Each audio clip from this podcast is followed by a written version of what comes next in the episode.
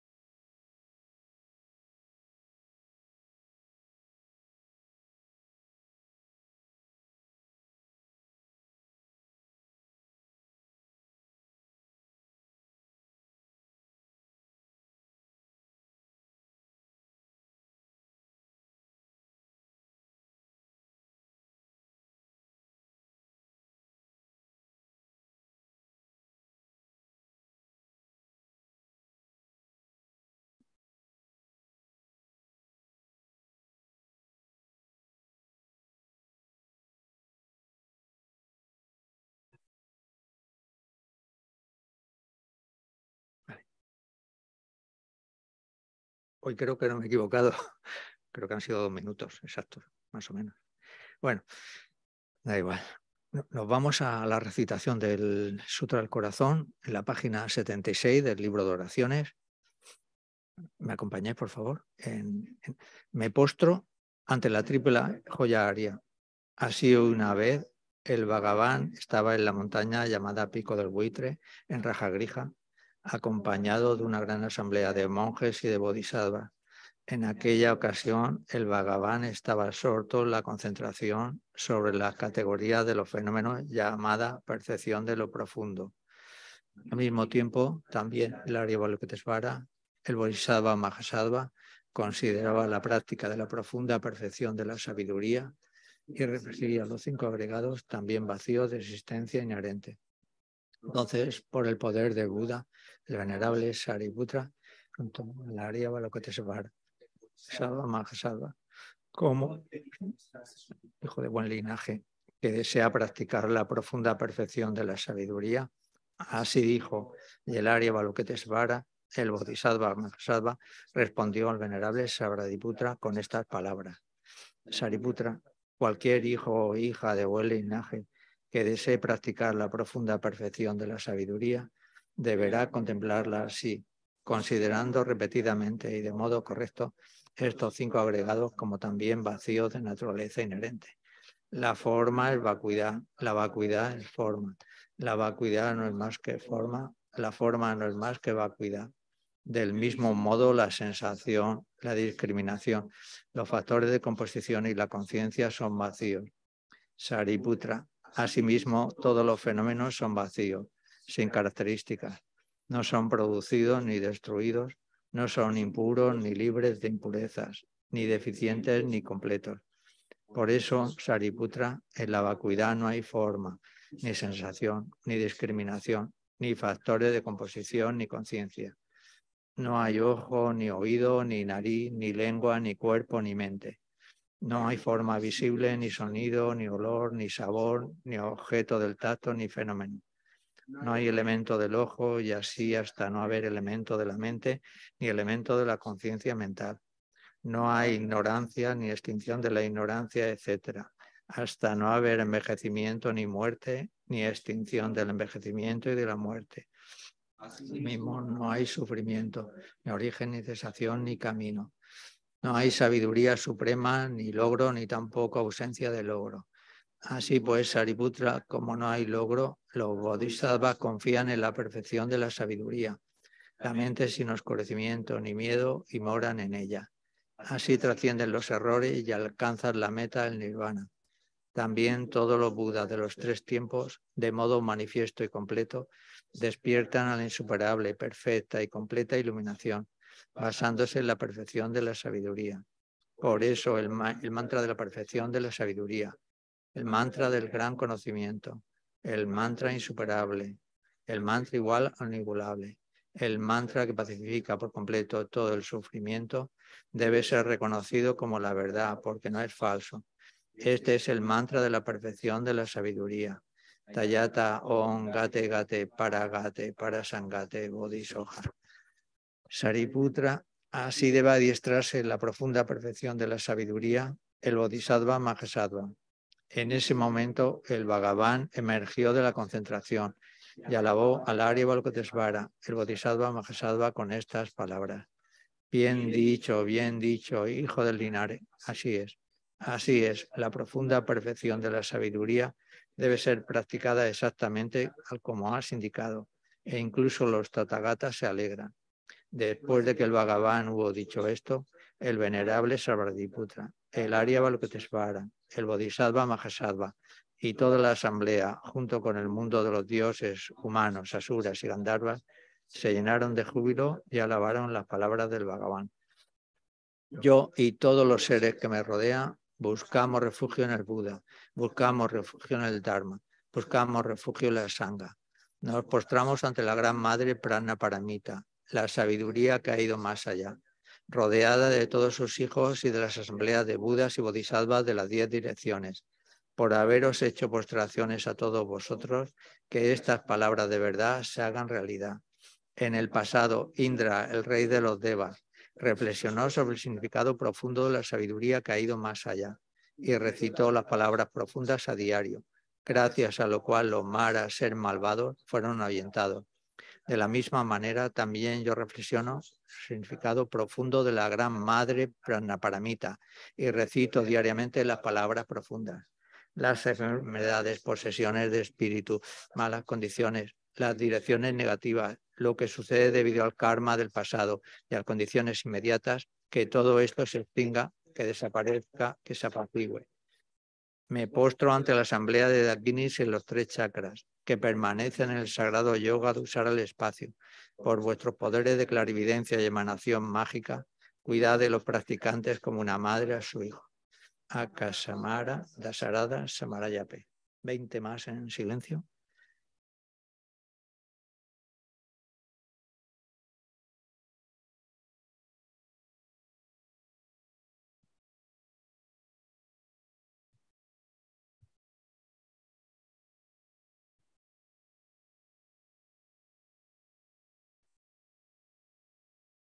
Akasamara Dasadara Samaraya P. Yata, On, Gate, Gate, Paragate, Parasangate, Bode y Soja, por las enseñanzas de las tres joyas supremas. Que los obstáculos internos y externos se transformen, que se disipen, que se apacigüen, sin Tinkuru y Soja. Que todas las fuerzas negativas opuestas al Dharma sean completamente apaciguadas. Que la hueste de 80.000 obstáculos sea apaciguada. Que seamos separados de los problemas y las condiciones dañinas para el Dharma que todos los goces estén de acuerdo con el Dharma y que haya auspiciosidad y felicidad. Ahora nos vamos a la página 98. Vale. Para el ofrecimiento del mandala corto. Vale. Esta base ungida de perfume cubierta de flores, adornada con el monte Meru, los cuatro continentes, el sol y la luna, la imagino como un campo de Buda y la ofrezco. Que todos los seres disfruten de esta tierra. Idan Guru Rana Mandalakan y Yatayami. Vale, la oración de refugio bodichita. Busco refugio hasta que esté iluminado en el Buda, en el Dharma y la Asamblea Suprema que por los méritos que cree al escuchar el Dharma pueda llegar a ser un Buda para beneficiar a todos los seres. Busco refugio hasta que esté iluminado en el Buda, en el Dharma y la Asamblea Suprema, que por los méritos que cree al escuchar el Dharma pueda llegar a ser un Buda para beneficiar a todos los seres. busco refugio hasta que esté iluminado en el Buda, en el Dharma y la Asamblea Suprema, que por los méritos que cree al escuchar el Dharma pueda llegar a ser un Buda para beneficiar a todos los seres. Vale, ya la primera parte ya la tenemos resuelta. Ahora nos queda la charla y la dedicación.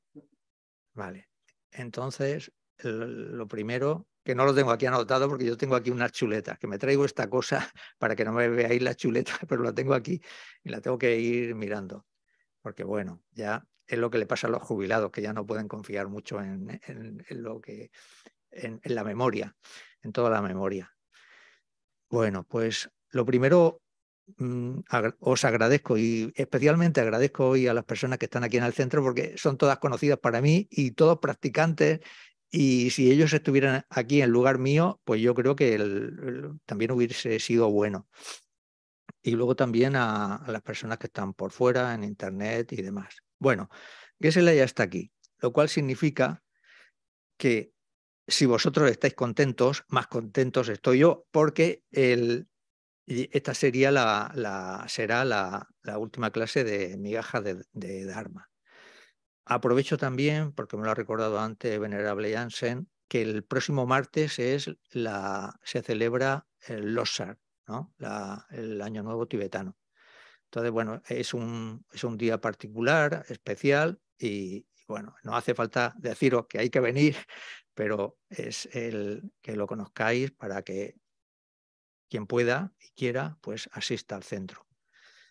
Mm, de, todo lo que hemos estado hablando antes, en, los días anteriores, si acaso, esto sí que lo tengo que decir porque lo tengo en la chuleta, me gustaría, no sé eso cómo se, cómo se puede conseguir y cómo se puede hacer. Yo creo, porque no me había dado cuenta antes, pero yo creo que la, la, por supuesto, la actividad del martes es importante, la del jueves, los fines de semana, cuando se tratan temas ya más propios del programa básico, pues también. Pero la, actividad esta del miércoles, lo de las sesiones de meditación, el, sería bueno, cada uno en la manera en que pueda, el, que, se, que se publicitara, que, se, que la gente supiese que eh, hay esta actividad y que a muchas personas, yo lo creo así, sinceramente, les podría beneficiar. Y más en, en los tiempos en, los que estamos y a los que nos dirigimos. Aunque en esto habría mucho que discutir, porque si uno se lee el, eh, por ejemplo, eh, escritores muy antiguos ya hablaban de que los tiempos estaban degenerando, etcétera, etcétera, y bueno, y estamos en el 2023, ¿no? O sea que, que, ha pasado, digamos que todo tiene como ciclos, ¿no?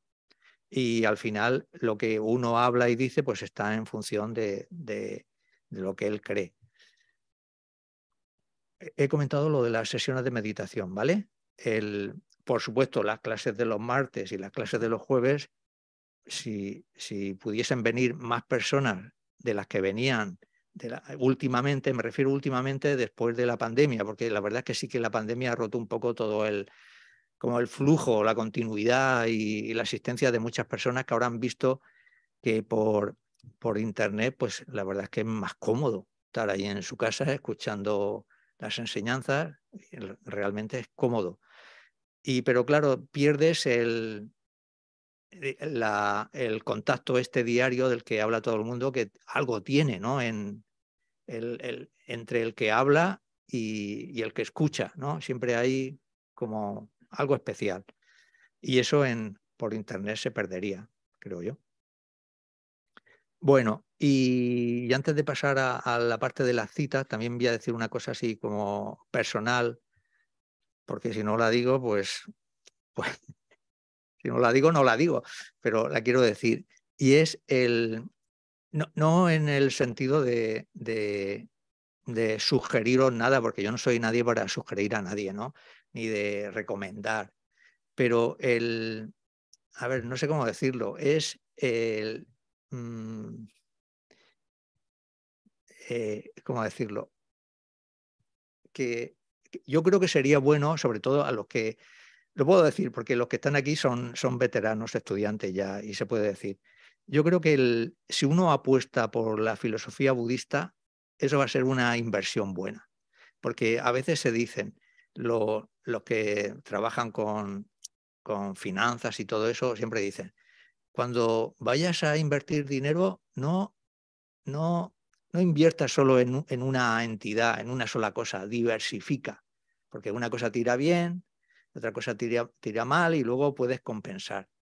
Pero aquí en, lo de la filosofía budista, en general, el, yo creo que es bueno, creo que es bueno, y si me permitís que lo diga así, creo que es bueno eh, jugárselo todo a una carta. Porque el, en esta vida que tenemos, mmm, ahora tenemos las condiciones mejores.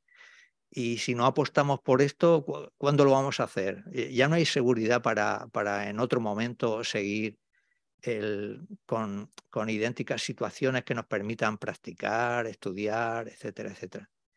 Entonces, en ese sentido, el, mm, digamos, habría que, hacer como que, mmm, igual que cuando entras, que yo no sé si he ido alguna vez, no lo sé, el, ahora no me acuerdo, imagino que sí, alguna vez habré ido. Igual que cuando entres en un, voy enseguida a las citas ¿no? de los maestros, pero quiero decir esto.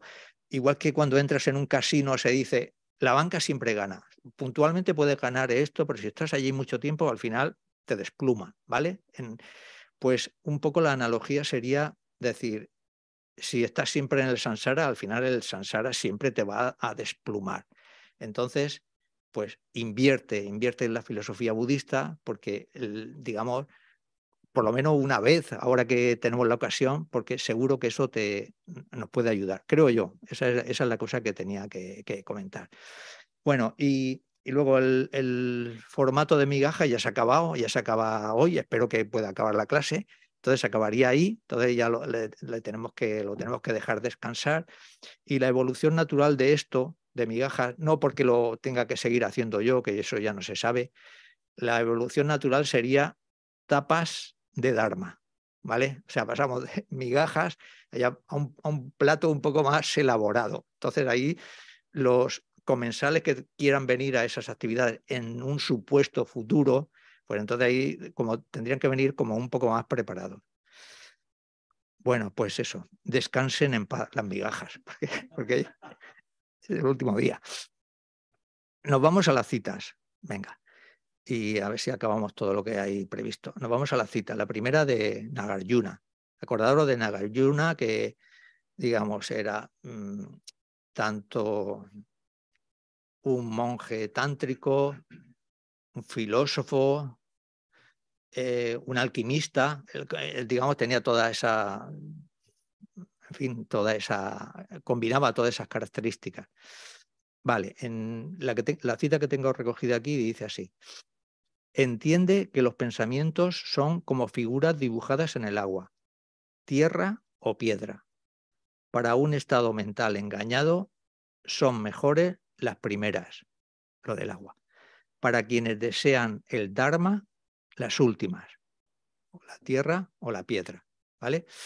Creo que lo habéis escuchado esto, ¿no? Lo habéis escuchado y está, está recogida en en un libro que está aquí, que se ofrece gratuitamente en el centro, que son consejos eh, de consejos de corazón, no. Eh, carta a un amigo, en Carta a un amigo, ahí está esta, la cita esta, que Gessela, por cierto, la, usa mucho en sus charlas, la, sobre todo la de los martes se apoyó mucho en esta, en esta cita. Vale, poco habría que estudiar, digamos, poco habría que decir de esta cita, si, sino que insistir en, porque lo que dice también aquí Nagarjuna, en que tenemos tres, tres posibilidades. Dibujar en el agua, en la tierra, en la tierra la vamos a poner como la arena de la playa, ¿vale? O en piedra. Entonces, lo que aconseja Nagarjuna es que para los pensamientos positivos nos vayamos a la piedra, porque allí permanecerá durante muchísimo tiempo, y para los pensamientos negativos nos quedemos con el agua, porque dibujar en el agua es prácticamente imposible. Tan pronto haces el trazo, se ha desvanecido. Y esta sería un poco la, la, consigna. ¿no? Entonces, ¿lo que tenemos que hacer los estudiantes? Pues familiarizarnos más con, con, con las piedras, ¿no? Con, las piedras y con los pensamientos positivos. ¿Alguna cosa que queráis comentar de aquí? No me dices nada, me encanta. Pues pasamos, pasamos. Eh, nos vamos a, a otra cita, la de Santideva. A ver, dice, el omnisciente ha dicho que todas las recitaciones y austeridades, aunque se practiquen durante mucho tiempo, son inútiles si la mente está distraída o embotada. ¿Vale? Me acuerdo porque antes estábamos hablando aquí así muy alegremente, pero me parece que esto Pedro lo ha comentado antes, ¿no? El, esto de, de hacer las cosas bien hechas, ¿no? Con concentración. Bueno, pues a eso se refiere. Y aquí tenemos un problema, los, los estudiantes tenemos un problema, creo yo, y es que a veces sí que es verdad que hacemos las cosas, hablo de mí, y, entramos en el, en el ámbito de la rutina. Entonces la rutina, por una parte, buena porque te obligas a hacerlo y es, vamos, en, un cómputo de mm, ventajas, mm, desventajas, beneficios e inconvenientes, con la rutina, puesto que hacer las prácticas, pues oye, tenemos que pensar que algo positivo vamos a sacar. Pero tiene el inconveniente de que la rutina se puede convertir en un poco así, eh, se hace la cosa pero con mucha flojera mental, ¿no? Así que, bueno, pues ya lo ha acabado. ¿Lo ha acabado? Sí, sí, ya lo ha acabado. Bueno, pues ya pasas a otra cosa. Y esto es el, el tema.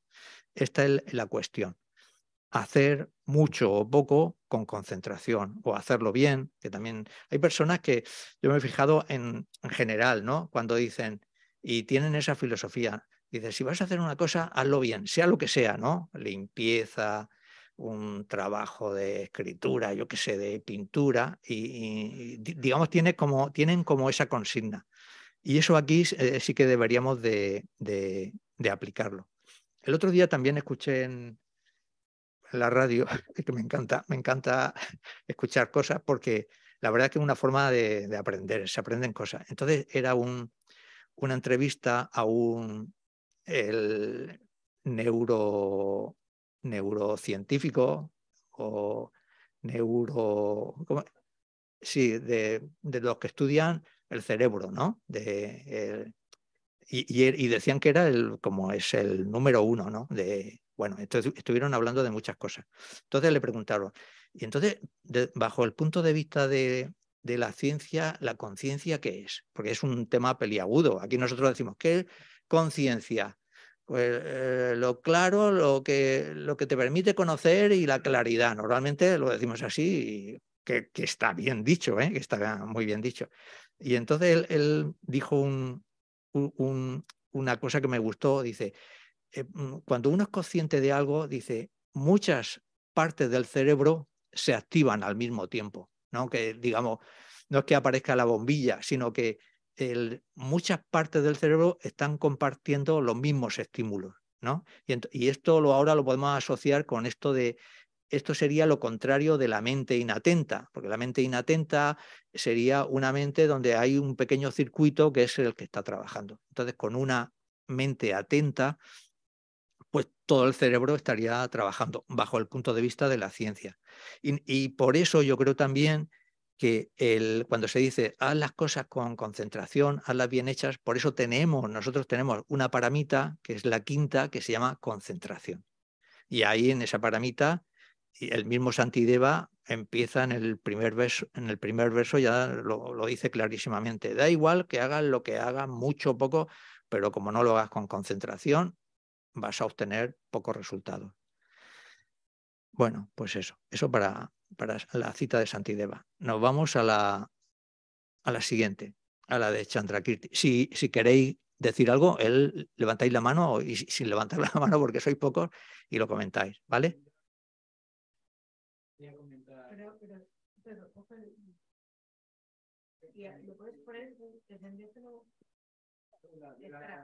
la atención que sigue, ¿verdad? ¿Se oye? ¿Se...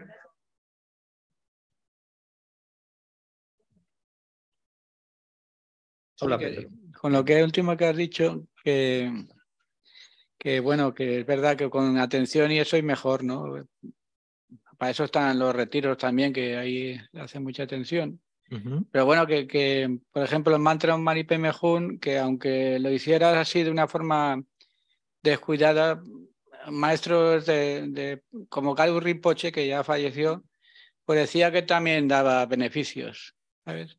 Aunque fuera, aunque no estuvieras, a lo mejor estabas, no sé, estabas al 100%, pero que aún por recitarlo, algo, un beneficio se daba. Claro.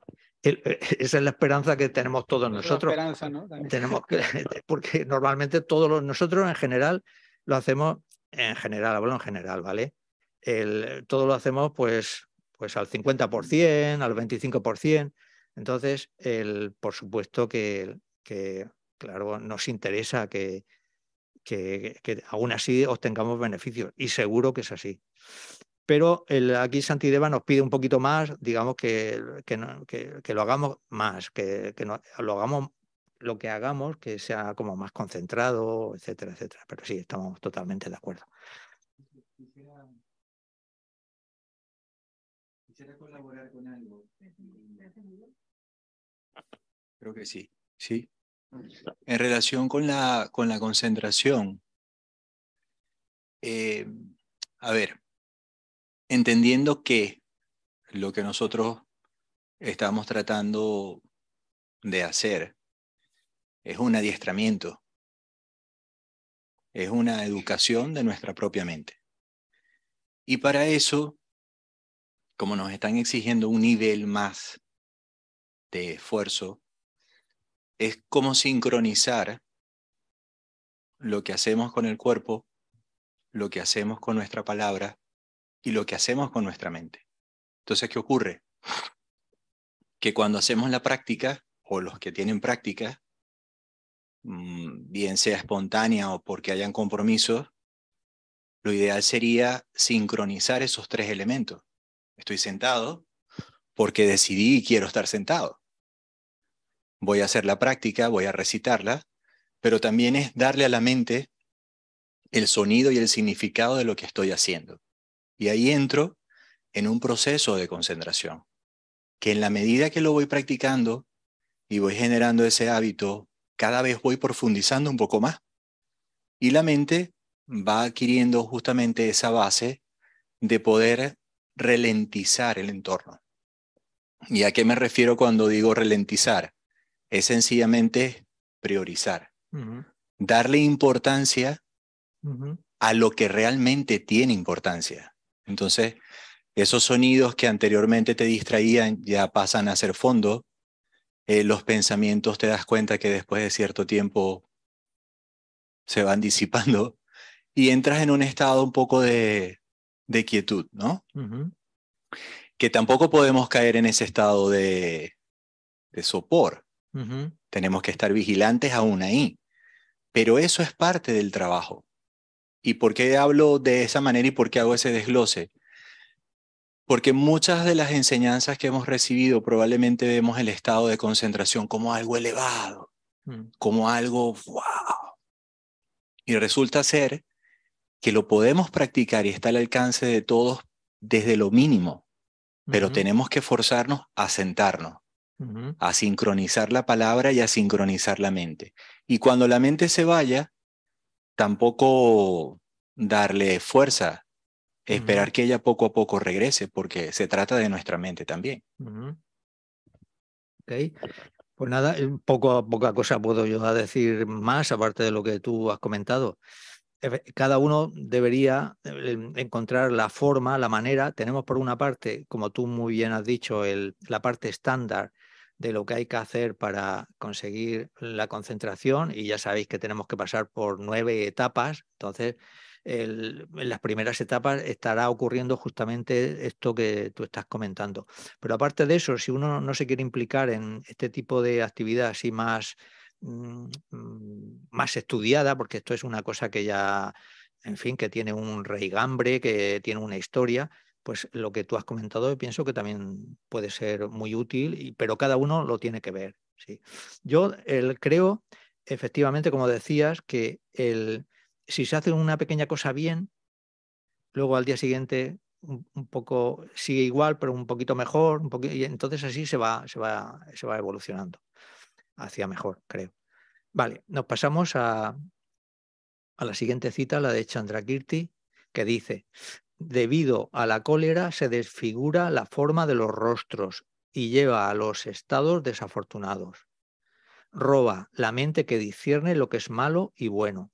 La intolerancia es muy rápida a la hora de arrastrarnos a los reinos inferiores, pero la paciencia, el antídoto del enfado, es la fuente de todo lo bueno si os fijáis, en esta no la voy a leer porque es muy larga y tardamos mucho.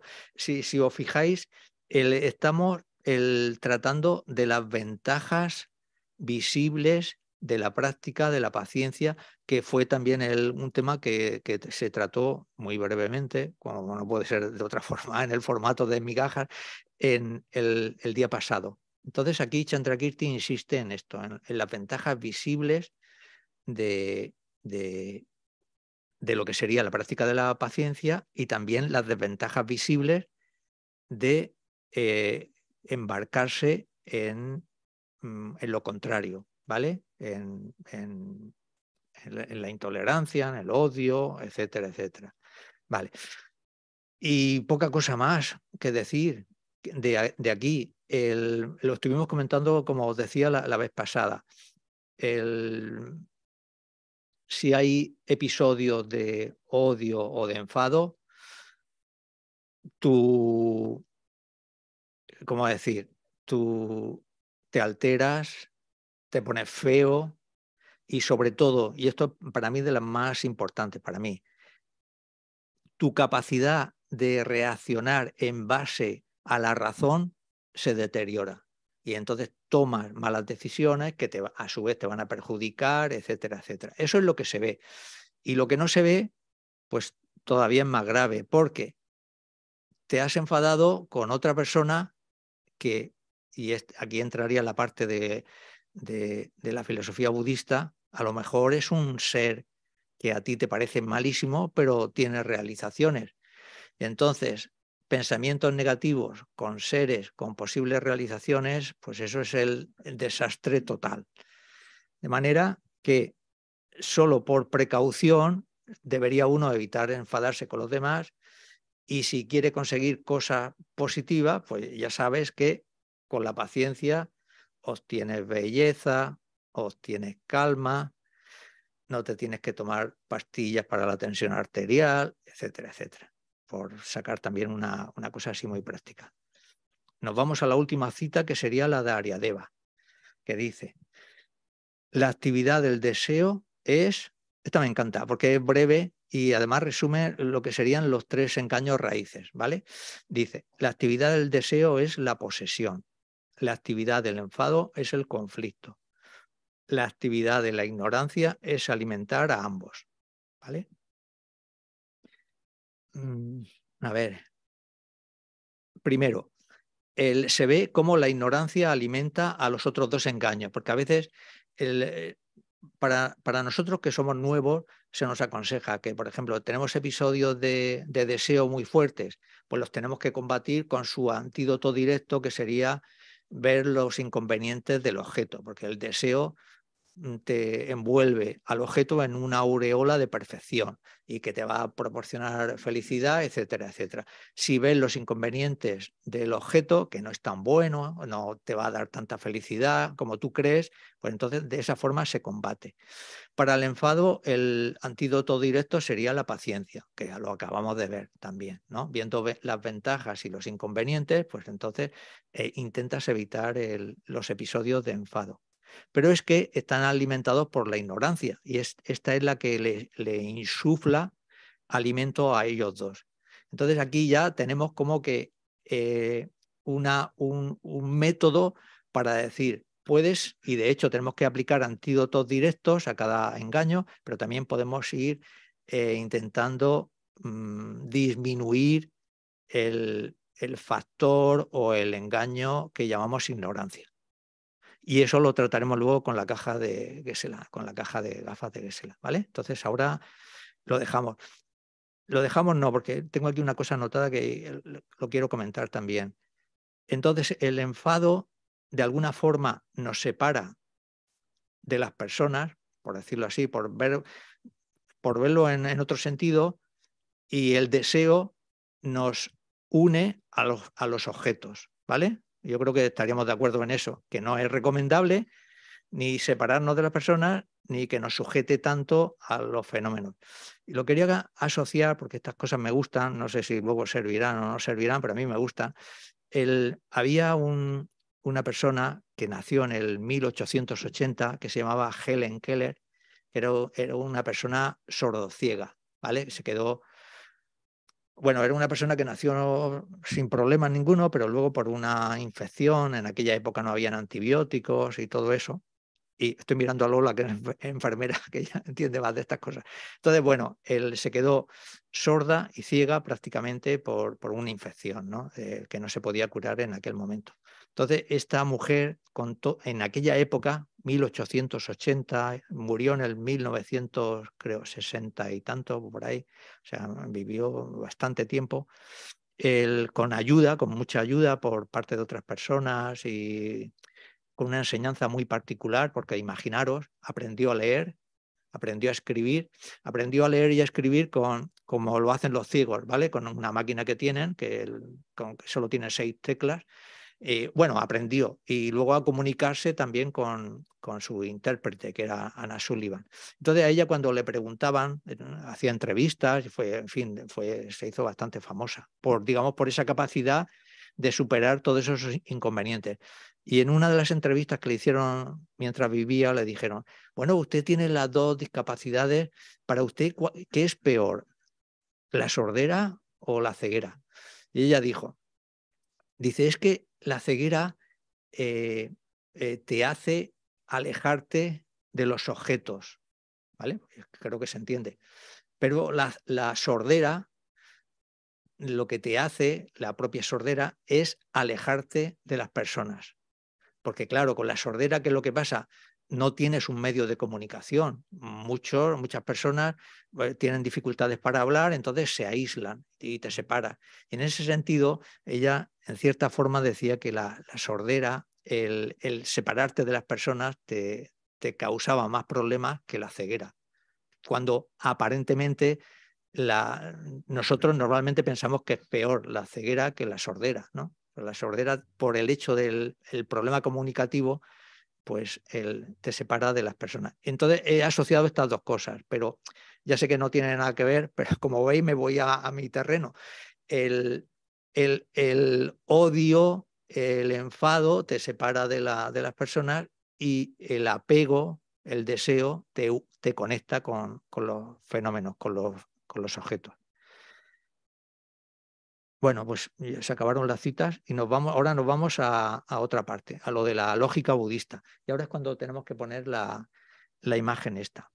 Vale, de aquí quiero decir brevemente, ahora explicaré dónde, dónde queremos llegar con esto. Vimos el día pasado, estamos en el apartado de relacionar dos fenómenos. El día pasado vimos la relación eh, mutuamente inclusiva, que era esta, que, eh, digamos que se puede decir del fenómeno A, que sería este, y el B, pues que comparten, lo comparten casi todo, ¿vale? Relación mutuamente inclusiva y esta sería la relación mutuamente exclusiva, ¿vale?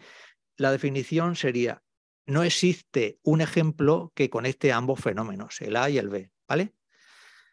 Vosotros diréis, bueno, ¿y esto para qué sirve? Pues sirve para debatir, sirve para debatir, porque claro, ahora hay que poner ejemplos, e, ejemplos de fenómenos mutuamente exclusivos, inclusivos no, exclusivos, que no tengan nada que ver. Entonces, si nos vamos al mundo de la filosofía budista, lo podemos decir fenómeno impermanente y fenómeno permanente. ¿Vale? ¿Estamos de acuerdo? Mm, para, si nos vamos al, eh, ¿qué podríamos decir? Así que no sea dentro de la filosofía budista, podríamos decir una forma visual, o sea, una figura visual, ¿vale? Y un sonido, ¿no? ¿Estamos de acuerdo? Vale. También podríamos decir manzana, una manzana que te la comes y que la ves, y vacuidad de manzana. Vacuidad de manzana es el, ya esto es más complicado, eh, eh, porque la vacuidad de manzana es, no es la manzana, no es la manzana, es un fenómeno permanente, porque está vacío de existir tal, tal, tal. ¿no? Entonces, la manzana en sí sí que es un fenómeno impermanente, que si la tienes en tu casa y la dejas eh, sin comértela siete días, pues te estropea, ¿no? Se ve ahí su, su impermanencia. Entonces, esto sirve para debatir. ¿Y, cómo se puede debatir? Pues, pues se podrían, claro, ya hay estructuras para, para, pero en principio tampoco parece que sea muy, se va preguntando. Tú tienes dos fenómenos y vas preguntando, ¿no? La manzana y la vacuidad de manzana, ¿qué relación mantienen? Entonces el, otro puede decir, pues son, eh, o una forma visual y un sonido, ¿qué relación mantiene? Él te puede contestar bien y te puede contestar mal. Si te dicen, eh, son mutuamente inclusivos, ¿vale? Entonces, entonces, el que pregunta tendría que decir, entonces, la, la, forma visual y el sonido son mutuamente inclusivos? Sí, sí, sí. ¿Aceptas? Sí, sí, sí, sí. Entonces tú ahora tienes que contraatacar. Entonces, eso significa, se puede decir, se puede hacer de muchas maneras, ¿vale? Pero eso significa que cuando tú tienes los ojos tapados con eh, tu audición puedes ver un objeto, por ejemplo. Eso es sacarle una consecuencia, ¿no? Porque él ha dicho, forma visual y sonido son mutuamente inclusivos, ¿vale? Entonces, una consecuencia eh, que se le puede dar es, tú entonces con el oído puedes ver objetos. ¿Me seguís o no? Bueno, pues eso, eso sería, sería, claro, e, es una, es, nadie, nadie te va a aceptar eso, ¿vale? Pero lo de la manzana y la vacuidad de manzana, ahí sí que habría, habría, habría, habría debate, ¿vale? Bueno, todo esto para qué? Pues para que se vaya corriendo el tiempo y se vaya acabando la clase, una, una cosa, pero otra cosa es el... Yo creo que los estudiantes que, que estamos implicados en, la filosofía budista, más antes que después necesitamos esa herramienta, necesitamos esa, la herramienta del debate. Y ahora me voy a apoyar en una cosa que mi amigo Dio, que está aquí, me ha enviado antes, no sé si a mediodía o esta mañana, y era un, un reportaje que aún no he visto, con un psicólogo que se llama José Antonio Marina, me lo ha apuntado, ¿eh? pero bueno, yo esta persona la conozco, que es filósofo, psicólogo, está también muy relacionado con la educación, asesora al Ministerio de Educación y, en fin, es, una persona muy, muy competente en, en, todo ese terreno, también con un espíritu así, una forma de pensar, pues un poco no sujeta al, al, a un camino, al camino común, ¿no?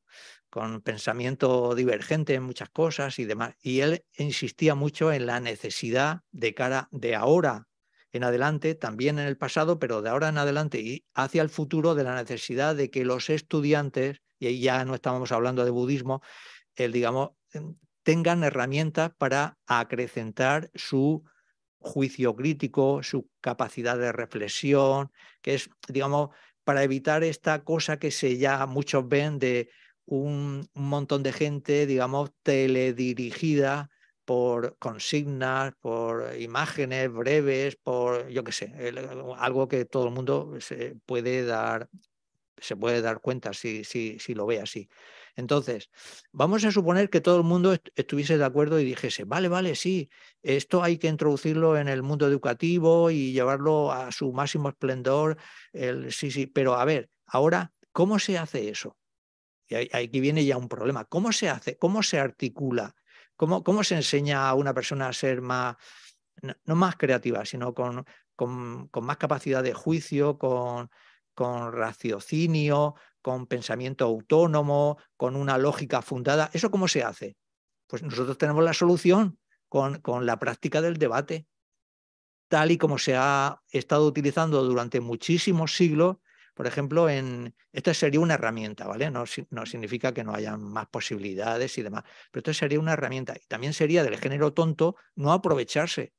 Y ya en nuestro contexto, pues los estudiantes de budismo es que lo tenemos que necesitar porque eh, hay infinidad de afirmaciones que ya lo dijo el Buda. No te creas esto porque lo diga yo, por mi, porque me consideres un ser superior. Analízalo, el, eh, considéralo bajo tu perspectiva, igual que un orfebre cuando quiere saber la característica de un material, si es oro o no, lo frota, lo, lo quema, etcétera, etcétera. Entonces, esta sería la finalidad de estas pequeñas cosas que hemos estado comentando aquí en, en, en migajas de Dharma, sería para, para ver la manera para que como mínimo los estudiantes budistas tengamos estas herramientas. ¿no? Y ya os digo, por una parte es difícil, pero por otra parte es fácil, porque se ven los vídeos que los chiquillos pequeños, que son monjes, pues están debatiendo. Entonces, en fin, tampoco, digamos, imagino que habrá diferentes etapas o niveles para hacerlo de una forma más complicada o menos. Bueno, ayudadme en esto, por favor, a ver, a ver qué, qué, podemos hacer. Lógica budista, de aquí fuera. No, no, pasamos a, otra cosa. Modichita. Bueno, si, si queréis comentar algo, el de, de bueno, ahora en adelante, dejarme que, que, vaya lo de la bodichita y así ya me quedo con la mitad de, porque para, para acabar, porque también es una obsesión mía, ¿eh? es un problema personal que yo tengo. Yo quiero acabar con todo lo que tengo aquí, ¿vale? El tema de la bodichita. Vale. Eh, habíamos, estábamos siguiendo el, este, hay varios métodos, ¿vale? Ya dijimos, el de siete puntos, el intercambio por los demás, luego la Amazon Capa tiene uno que lo aglutina, los dos. Entonces, habíamos visto muy brevemente también, todos los seres han sido nuestras madres, han sido muy bondadosas con nosotros, tenemos que devolver la bondad y ahora hoy nos toca desarrollar el amor, desarrollar el amor, pero es que hay coincidencia que en el budismo no son coincidencias porque todo tiene una causa, pero es que hoy justamente es el día de San Valentín. Y, y me he dado cuenta no hace mucho, o sea, desarrolla el amor, Claro, aquí es, no es el amor de pareja, yo te quiero mucho, tal, y todo eso que no, lo que se digan las parejas, lo que se digan, o sí, aquí es el, el, amor es, la definición de, del amor budista es desear que todos los seres sean felices. Entonces aquí, digamos, la pareja, vale, pero digamos se amplía esta, esta, e, esta mente que desea que todos sean felices. Esto es un, una idea bastante interesante, ¿vale? Dentro de que no es solo budista, que está muy compartida en otras religiones también y demás. Pavonka, el de la liberación en la palma de tu mano, él lo explica diciendo así brevemente, ¿no? Porque tiene más, en fin, tiene una explicación exhaustiva más larga. Dice, es como sentirse atraído hacia todos los seres como si fueran tus hijos, ¿vale? Luego, este deseo de amor también está recogido en lo que serían los cuatro, la oración esta que llamamos los cuatro inconmensurables, ahí también está recogida. Y luego habla de muchos beneficios, de los muchos beneficios de meditar en el amor, ¿vale? Yo me voy a, él, él, los tiene allí recogidos, que son más de los que yo he visto en otra cita, pero yo me voy a ir por una cita que es más breve del Buda, que dice, con la meditación en el, amor, ¿vale? Dice, el cuchillo no te hiere, el veneno no te daña, el fuego no te quema, el agua no te engulle. Y en los seres iracundos y malvados solo le ves disposiciones felices. ¿Vale? Yo la conclusión que saco es muy burda. Si no quieres ahogarte, ni que te envenenen, ni que te quemen, ni que te hieran, meditan el amor. Es una consecuencia lógica, ¿no? Y, ahí tenemos que meditar en el amor, como antes ha explicado José Enrique, ¿no? Así, pero una meditación bien hecha, bien hecha, no, no, no mal hecha. Bueno, pues eso. Eso va por San Valentín. El, y la bodichita. Nos hemos quedado en el punto cuarto. Vale. No decir nada. ¿No? No decir nada. José Enrique. Así me da tiempo a beber algo. Venga.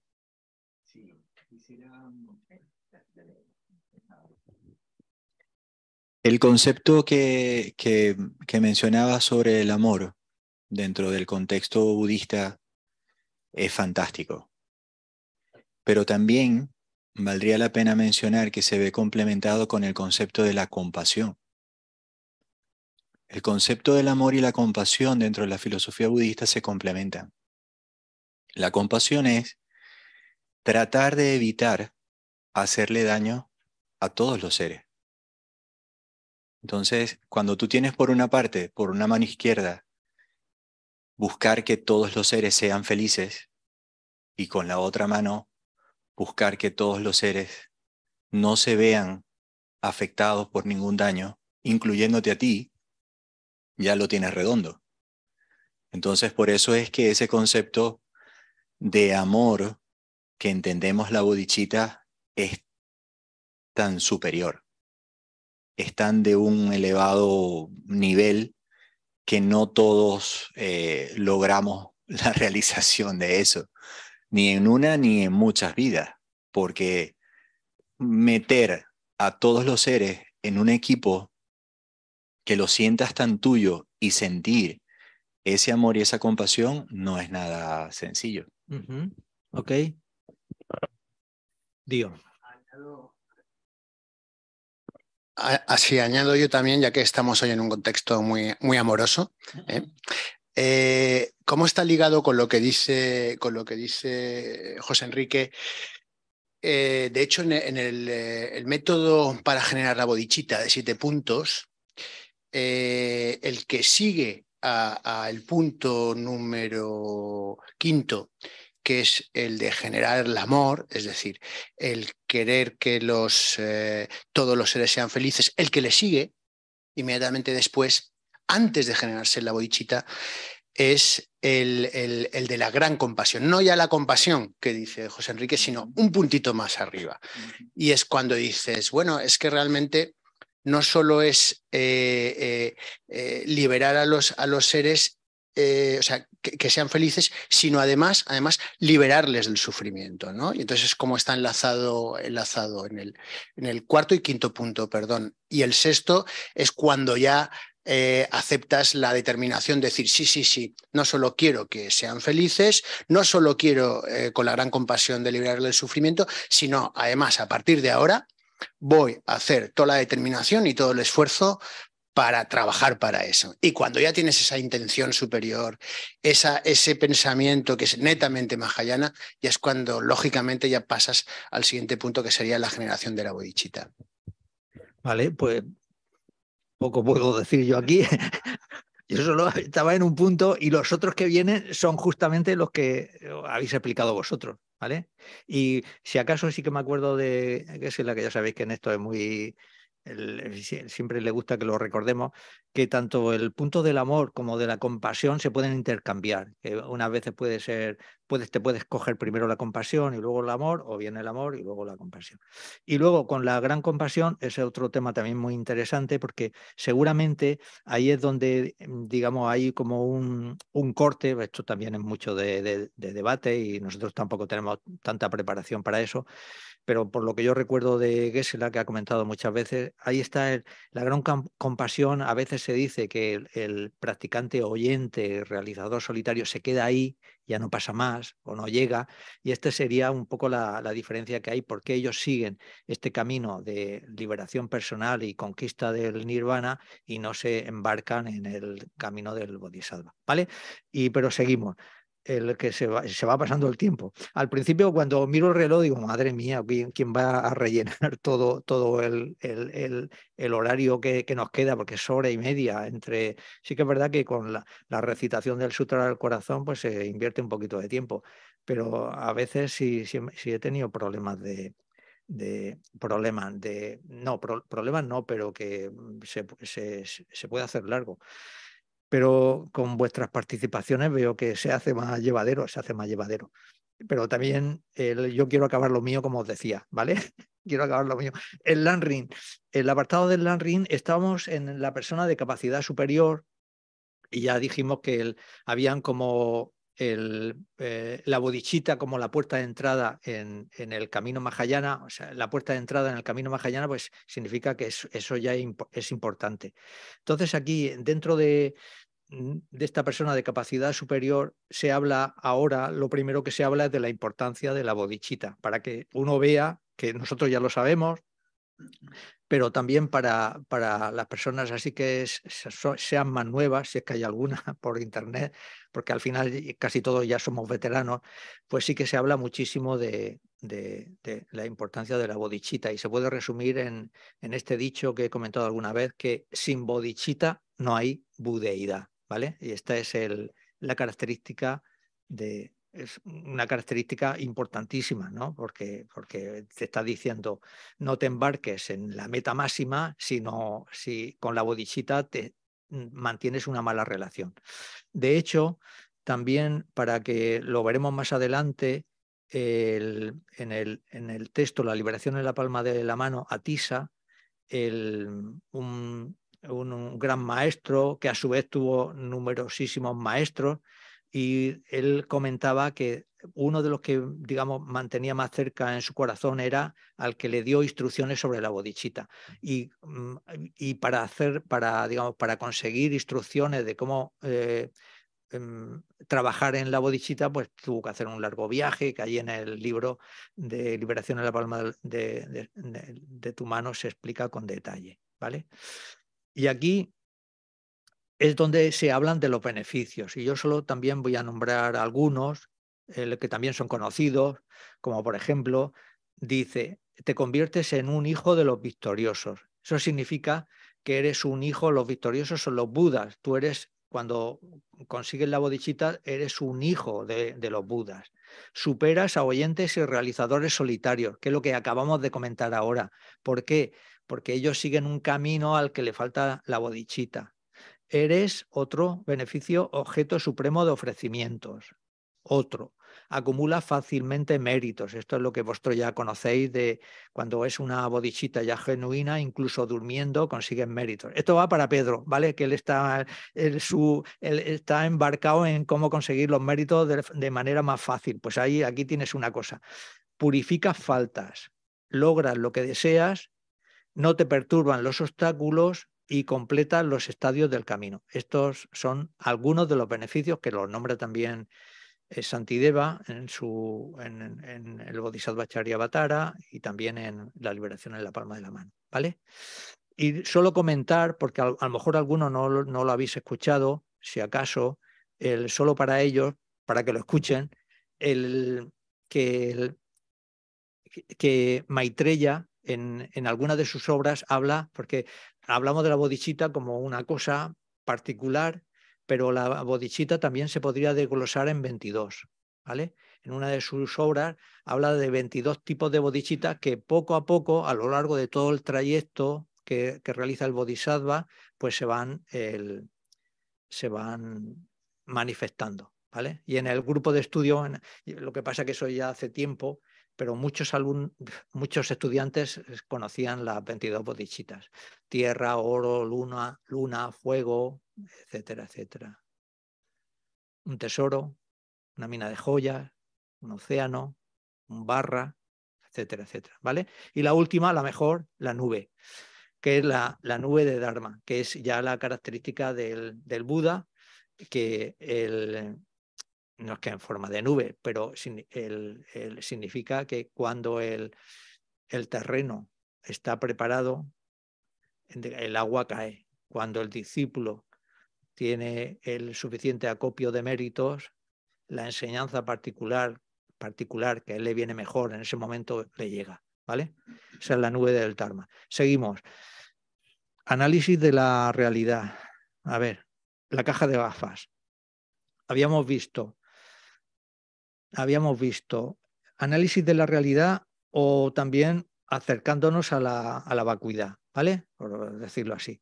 Habíamos visto dos estrategias antes de entrar en una cosa ya típicamente de, de vacuidad, que es lo que vamos a ver hoy.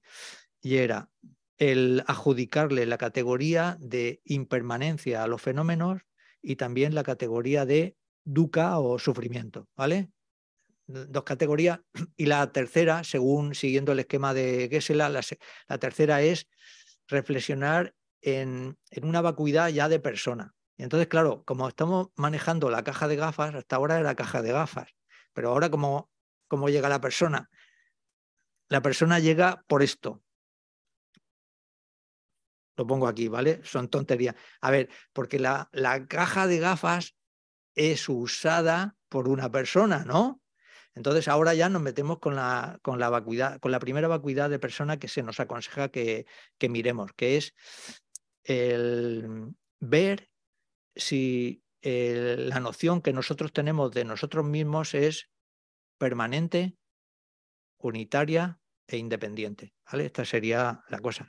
Y esto también lo hemos escuchado. Entonces, para los más nuevos, tenemos, ¿qué es lo que tenemos que ver? Tenemos que ver, porque esa es una concepción que podemos tener, ¿vale? Una concepción que podemos tener y no es tan, digamos, no es tan alocada, porque eh, si tenemos la concepción de algo, de que somos permanentes, de que somos independientes, de que somos únicos, eso de alguna forma arropa la idea que tienen algunas personas de que, bueno, cuando tú te mueres, pues como tienes estas características, pues ahí, en el, supuesto, en el supuesto de que tengas que renacer, pues aquí estaría todo, porque eres permanente, no dependes de, otras cosas, etcétera, etcétera.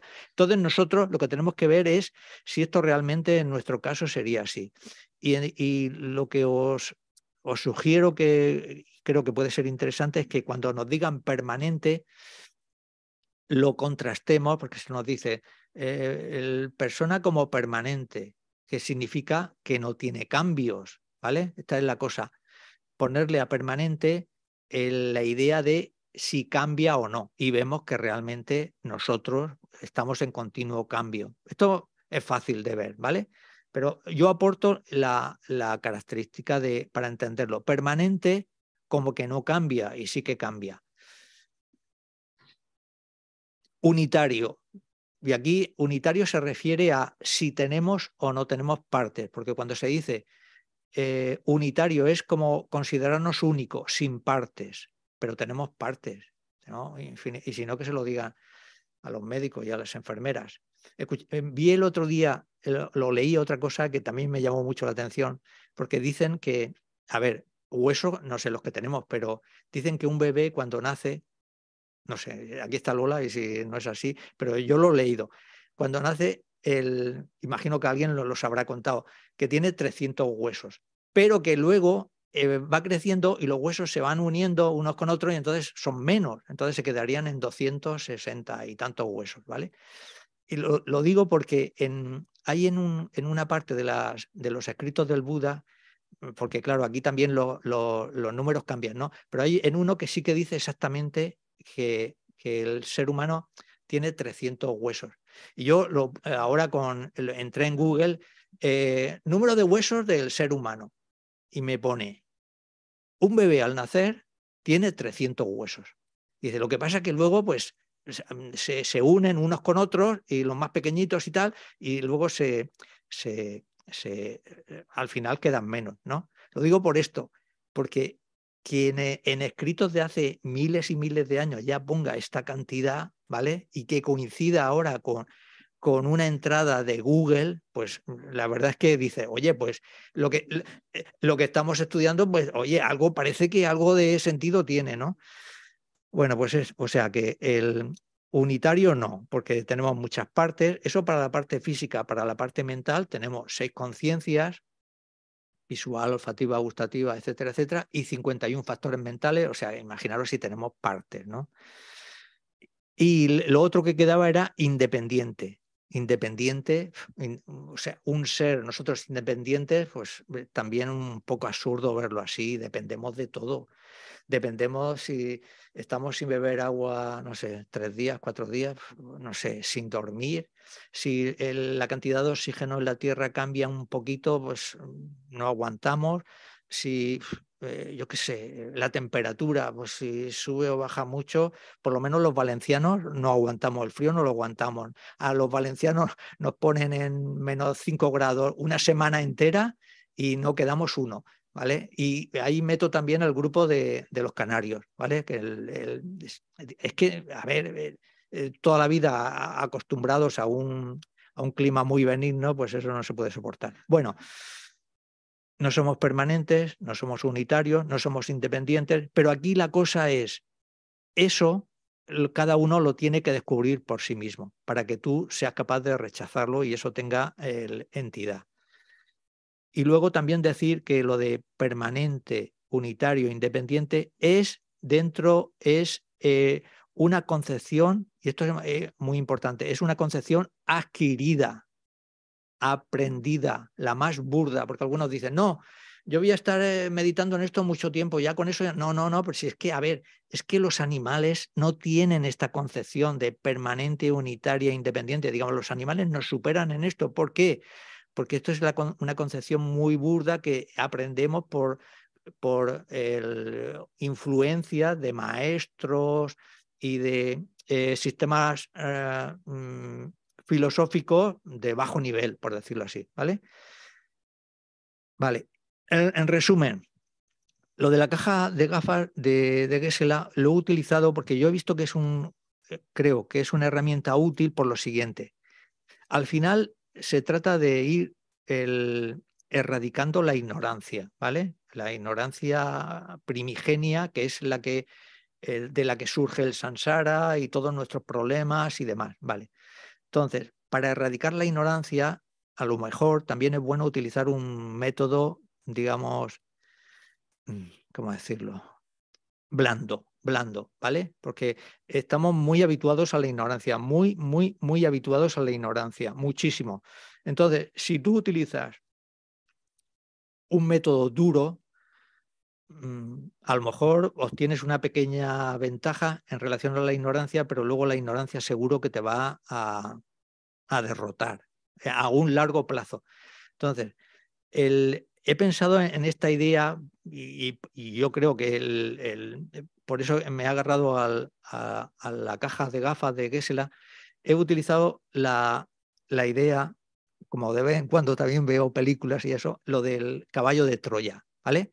Entre los, la guerra esta famosa, que parece ser que sí que existió, entre los griegos y los troyanos, ¿vale? Entonces, los troyanos vencen a los griegos aparentemente los tienen ya prácticamente derrotados, pero los griegos usan, lo conocéis, pero ahora veréis a dónde quiero llegar, usan la estrategia del caballo de Troya, ¿vale?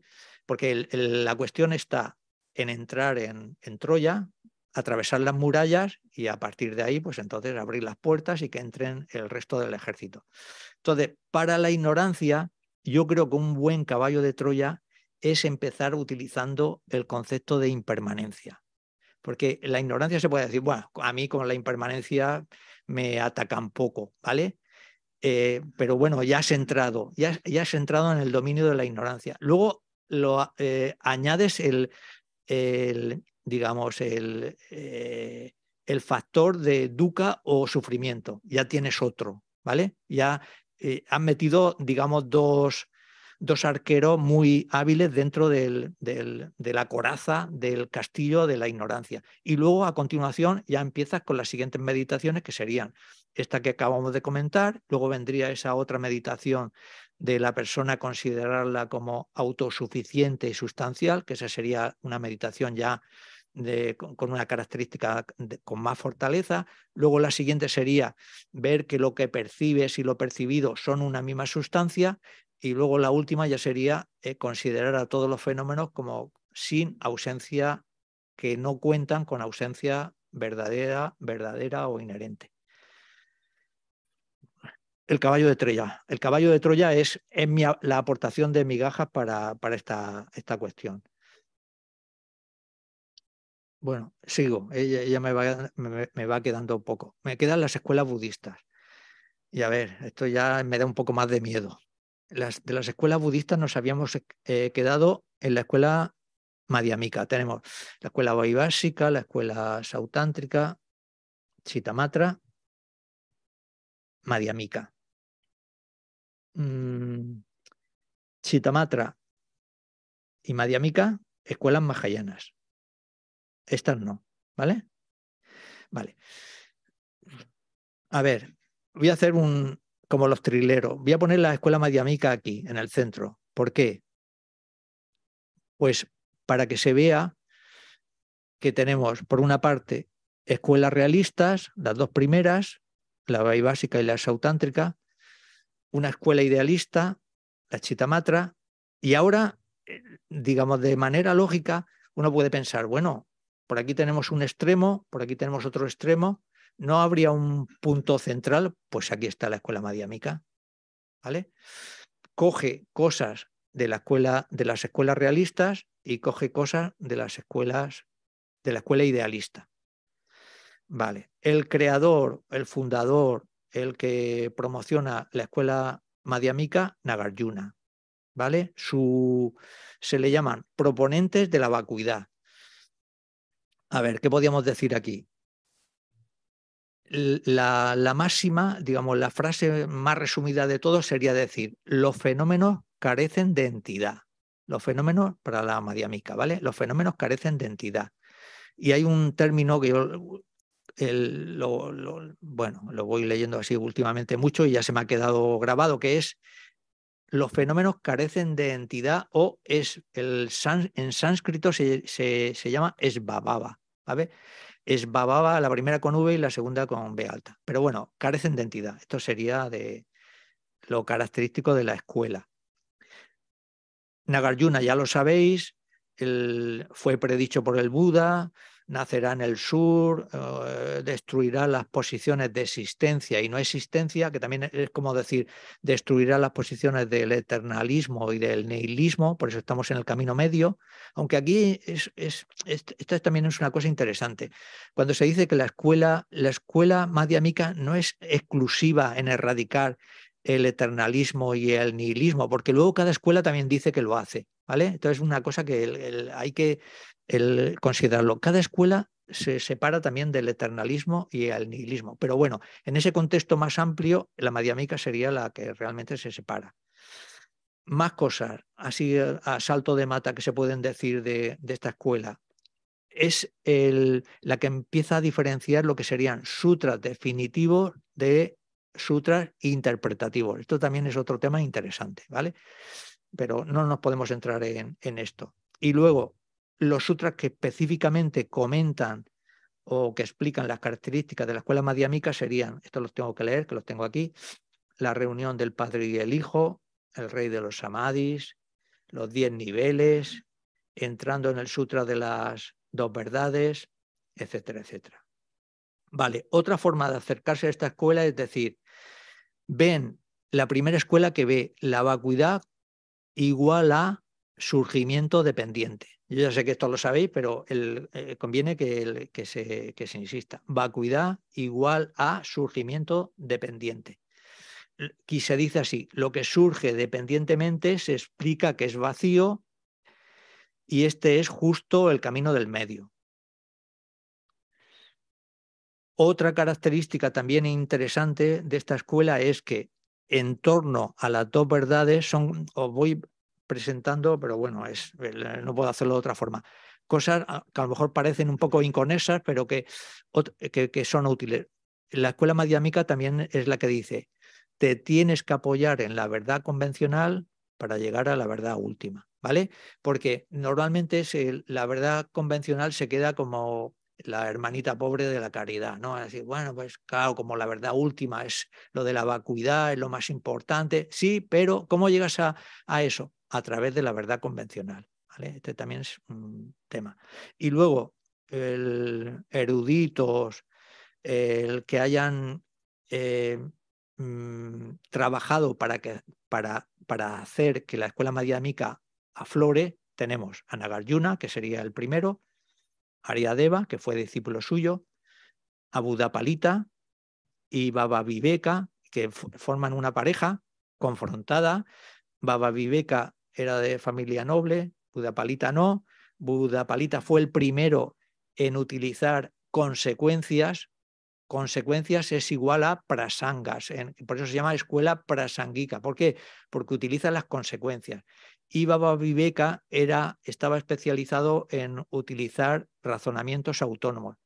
Y ahí, ahí se nota que ahí ya hay un primer, como un enfoque diferente. Unos que dicen que para llegar a la vacuidad necesitas utilizar razonamientos autónomos, Baba Viveka, y otro que dice que para llegar a la vacuidad es mejor en utilizar consecuencias, eh, prasangas, Budapalita. No se llevaba muy bien en, lo del escrito. Siempre ganaba Baba Viveka porque este era de origen noble y Budapalita era como más de, de origen más humilde. Digamos, ahora estoy incorporando elementos diferentes a los filosóficos. Pero Chandrakirti, más adelante, varios siglos más adelante, entonces estudió ambas obras y se dio cuenta que le, daba, le dio la razón a Budapalita y ya siguió con esa trayectoria. Después de Chandrakirti, Santideva, Atisa y luego Lama Kappa, ya posteriormente, que sí que fue el que, digamos, eclosionó o hizo, porque hemos hablado de la escuela madiamica como una, pero es que ahora aparece otra. Entonces tenemos Madhyamika esvatántrica y Madhyamika prasanguica.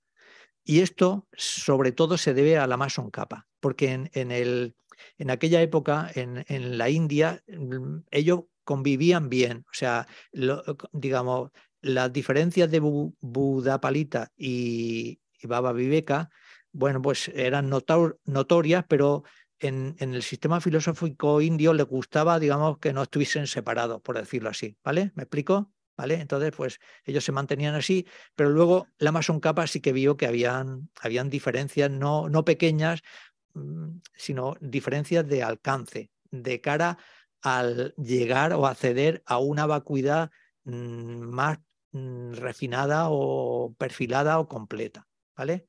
De aquí no me puedo, no, no, no, puedo, no, no, me puedo extender porque es, largo y tampoco en este contexto de esta clase del martes no interesa.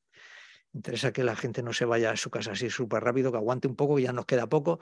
El, y ahí sí que, no sé si, si meterme un, un, pelín, sí, con un verso de Nagarjuna que yo hasta ahora no había entendido, porque os decía, yo os pongo versos que yo entiendo, ¿vale? De las citas estas, porque claro, si no lo entiendo, pero había uno que siempre me tenía ahí, digo, bueno, algún día a lo mejor, y he leído un pequeño comentario, que esa es también una fortuna, poder leer un comentario de un verso que no entiendes. Y es un verso muy breve que dice así, de Nagarjuna, y explica lo que sería el, el intríngulis del camino medio, porque dice, le dice así, espero que me acuerde, es muy breve es y no es.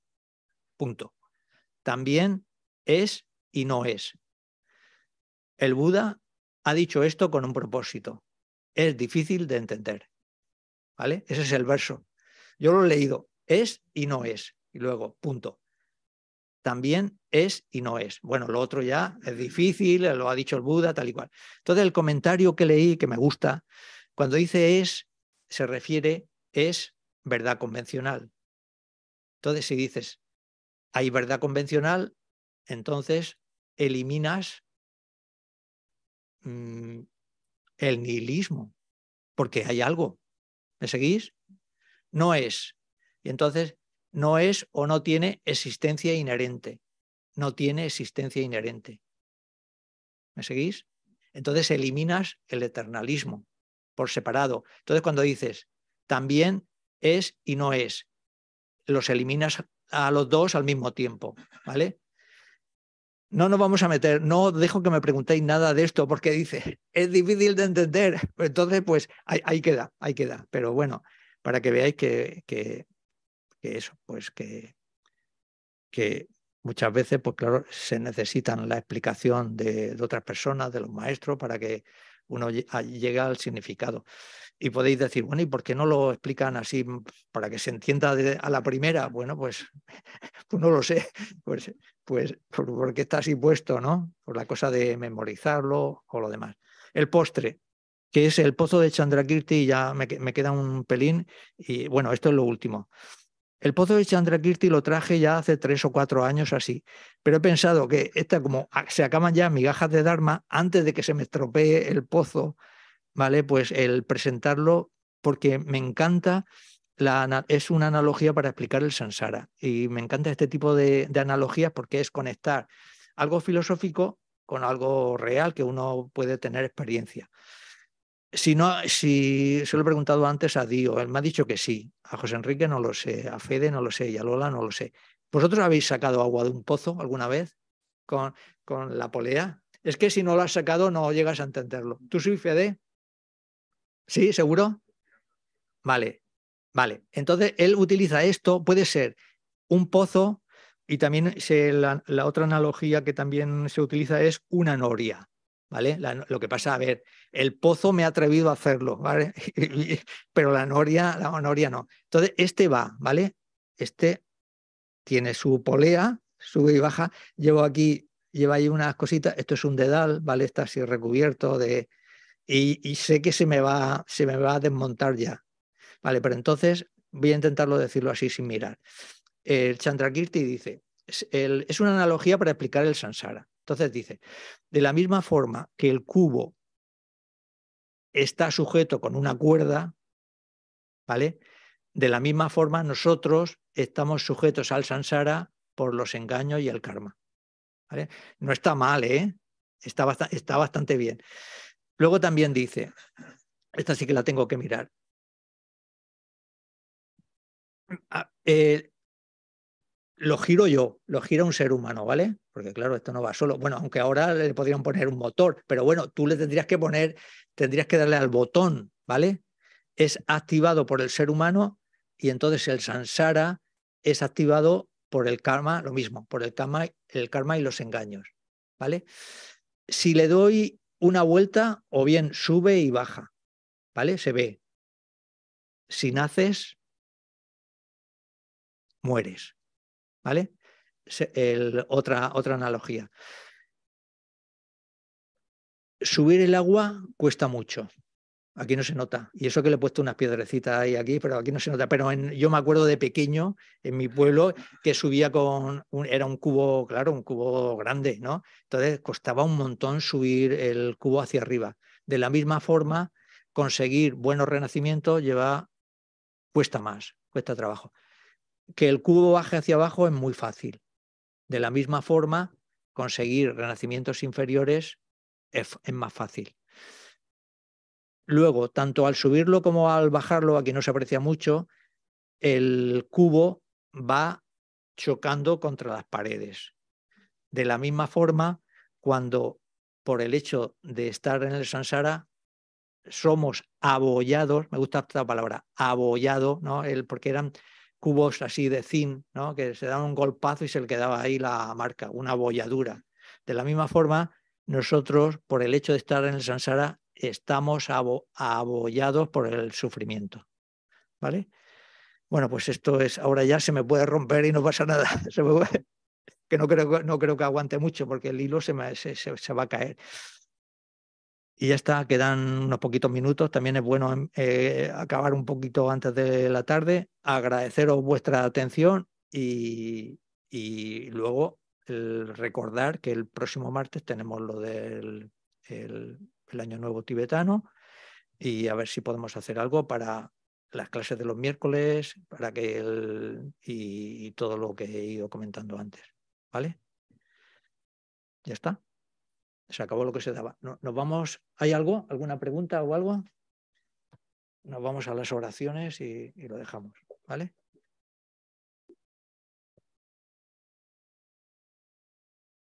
Vale, página 235 no, lo hacemos como habitualmente lo hace Gesela, lo hacemos así un, un plan un poco más a, lo bruto. Empezamos con el verso 1 y vamos bajando para abajo, ¿vale?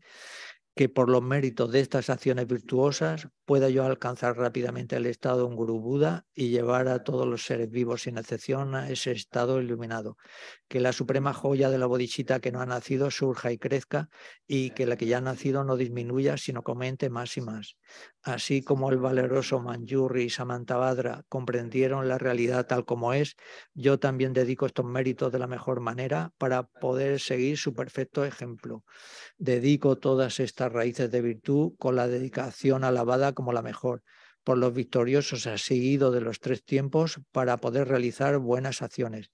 Dedico todas las virtudes que haya acumulado para el beneficio de las enseñanzas y de los seres y en particular para que las enseñanzas esenciales del venerable Los Andrapa resplandezcan para siempre.